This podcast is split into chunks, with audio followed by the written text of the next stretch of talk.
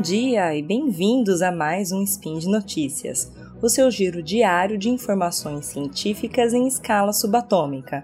Meu nome é Bruna Estevano e hoje, dia 25 Faian do calendário Decatrium e dia 15 de junho do calendário gregoriano, falaremos sobre literatura. E no programa de hoje falaremos sobre morte e literatura. Speed Notícias.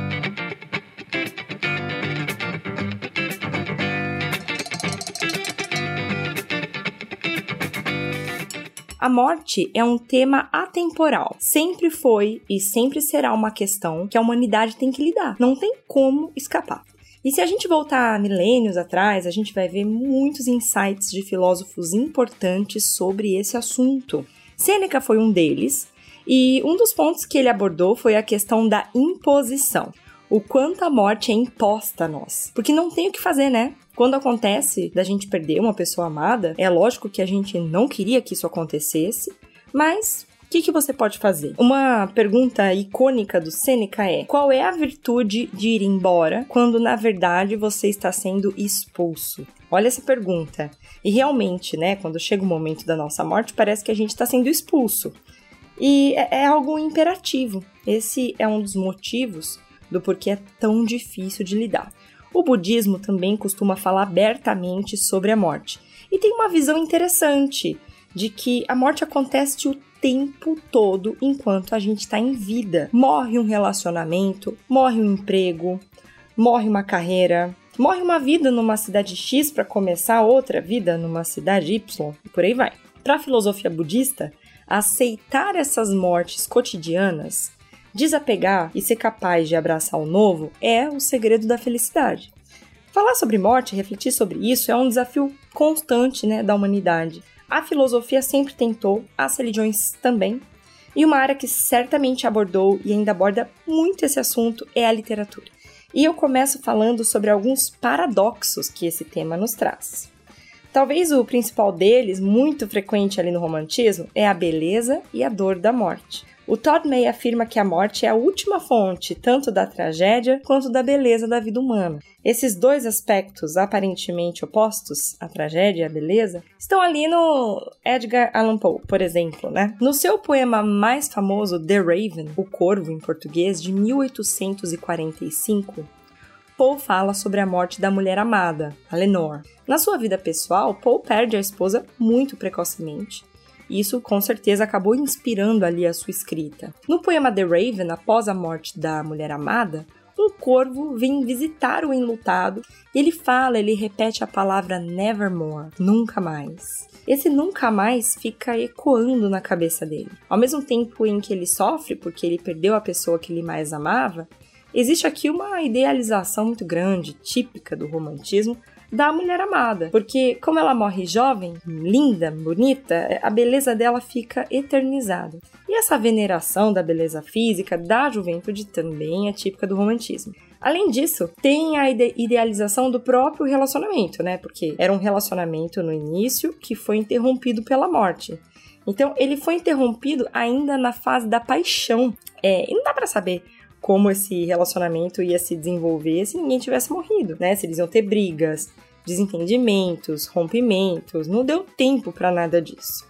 Por esse motivo fica ali idealizado, né? Romantizado mesmo, já que a gente está falando do romantismo. Dentro dessa temática da morte também dá para analisar outros, outros poemas do Poe, tem o Annabelle, Lee, Alone, são outros que eu deixo para outro momento para análise. Mas saindo do romantismo do século XIX e falando mais sobre literatura contemporânea, a gente vai encontrar inúmeras obras literárias que falam sobre morte.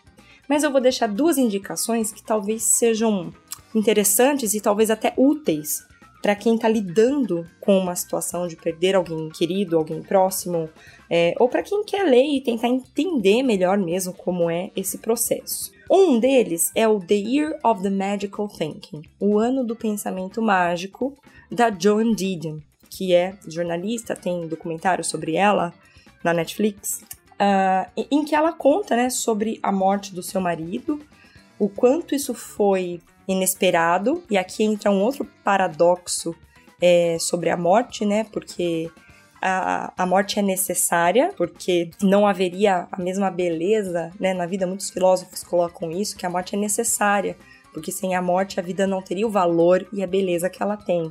E ao mesmo tempo que é necessário, é, é, totalmente inesperado. Não se pode planejar ou organizar algo nesse sentido. E é isso que a Joan Didion traz no livro dela. Uma frase icônica desse livro dela é: A vida muda rápido, a vida muda em um instante. Você se senta para jantar e a vida que você conhecia acabou, né? Então realmente ela coloca é, isso bastante no livro, como é inesperado.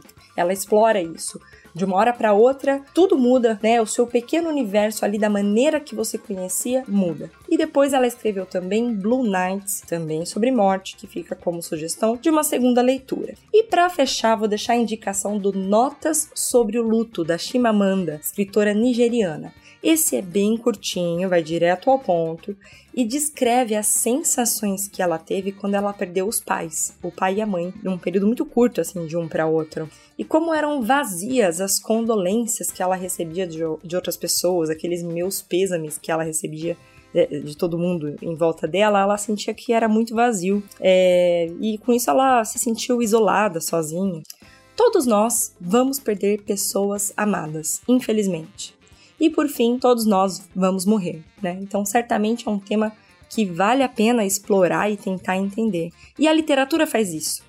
É, a literatura é um espelho da sociedade, da vida, das partes mais duras e complexas dela. E é na literatura que a gente busca algumas reflexões e algumas respostas. Por hoje é só. Lembro que os links comentados estão no post e deixa lá seu comentário, elogio, crítica, o que você quiser. Lembro ainda que esse podcast só é possível de acontecer por conta do seu apoio no patronato do SciCast. Um grande abraço e até amanhã!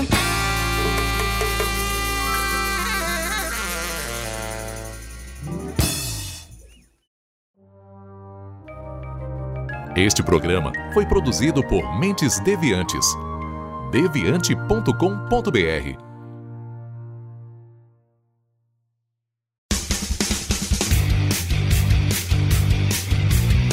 Cortes, edição de podcast.